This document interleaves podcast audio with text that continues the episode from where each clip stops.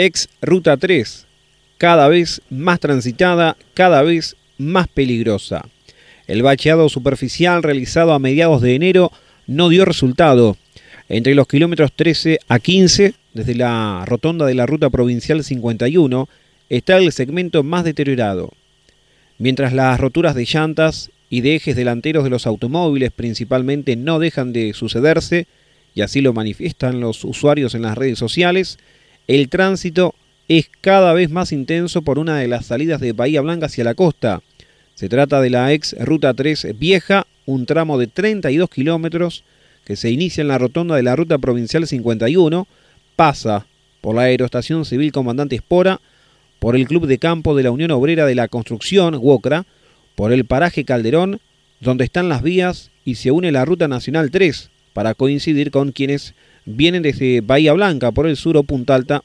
así como desde Bajo Hondo, Pehuenco o Montehermoso, por citar las referencias desde el norte. Las últimas reparaciones superficiales realizadas por personal de la Dirección de Vialidad Provincial con sede en Bahía Blanca y en coincidencia con el inicio de la temporada veraniega no dieron el resultado esperado. El bacheo superficial en la mayoría de los pozos que no contenían la pérdida total del asfalto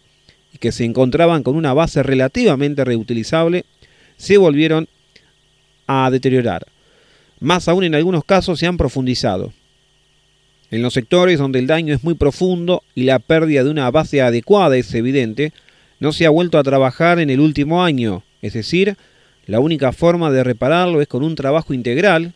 que permita ir eh, desde cero hasta una adecuada base y posterior encarpetamiento asfáltico. Como desde hace años, esta alternativa no se ha mostrado factible, más allá de algunos reclamos de los intendentes Héctor Gay de Bahía Blanca y Mariano Bucet de Coronel Rosales, así como concejales y legisladores bonaerenses, las intervenciones realizadas no tendrán la efectividad pretendida. De la recorrida realizada por este medio, que incluye imágenes obtenidas con un dron, se pudo apreciar el constante tránsito no solo de vehículos particulares, sino de camionetas relacionadas con los sectores agropecuario y de energía renovable, así como de camiones de gran porte, cargados de cereales, combustible, maquinarias diversas y hasta ganado vacuno. Como se ha informado en las últimas publicaciones de este medio, los tramos que poseen más daño y la mayor presencia de pozos se encuentran entre los kilómetros 13 a 15 21 a 23 y 25 partiendo desde la rotonda de la ruta provincial 51. Actualmente los primeros se encuentran con tramos en condiciones de tránsito casi a paso de hombre e inclusive por la banquina, donde es más seguro para evitar el peligroso zigzag, que por el intenso tránsito acrecienta la posibilidad de un accidente. En los citados tramos también se torna peligroso el desgranamiento del asfalto utilizado para los bacheos superficiales. La mayoría de los conductores viaja a una velocidad en relación a la peligrosidad del tramo, pero no es en todos los casos, especialmente en aquellos que no son habitúes. En tal sentido, en los 32 kilómetros solo existen tres carteles que advierten de una máxima de 40, y no justamente en los sectores antes comentados. Más allá de los baches aislados, desde el inicio del trayecto no deja de preocupar el estado del paso a nivel del paraje Calderón, a donde además a pocos metros se ubica un emprendimiento gastronómico de una demanda cada vez más relevante y por ende de tránsito nocturno. En el último sector, desde el kilómetro 25 al 32, donde el asfalto se encontraba en buenas condiciones, han comenzado a aparecer pequeños pozos. Con el correr de las semanas, si no se los repara adecuadamente en tiempo y forma, es probable que se incorporen al grupo de bacheo superficial permanentemente. Una buena, el corte de pasto realizado antes del inicio de la temporada de verano se ha mantenido,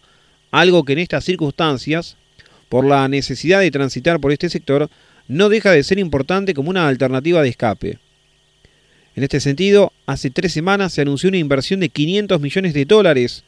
para la construcción de otro parque eólico, también en Pampa Energía, en sectores aledaños a los actuales. Las obras se prevén concluir a mediados del año que viene, es decir, se vienen meses de considerable tránsito anexo del personal, materiales y demás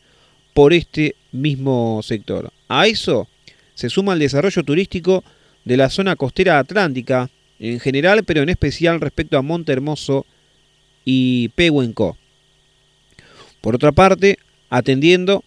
al acceso directo en caso de venir por la Ruta Nacional 3 hacia la zona del aeropuerto y no por la autovía Bahía Blanca Ruta Nacional 249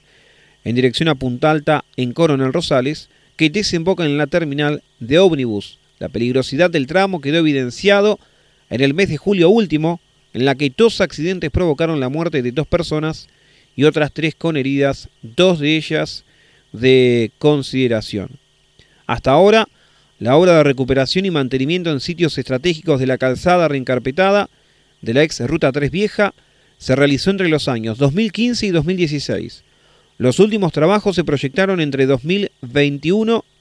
y 2022. La empresa a cargo fue Vialagro, Sociedad Anónima, una empresa de casi 60 años, radicada en Tres Arroyos. Uno de los últimos trabajos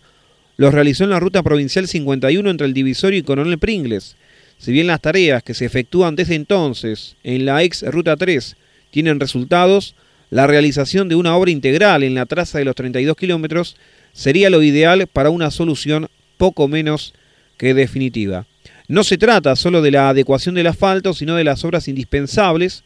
para lograr condiciones de tránsito y la seguridad adecuadas a la actual y creciente demanda, como quedó reflejado en el último anuncio de la construcción de otro parque energético en esta región.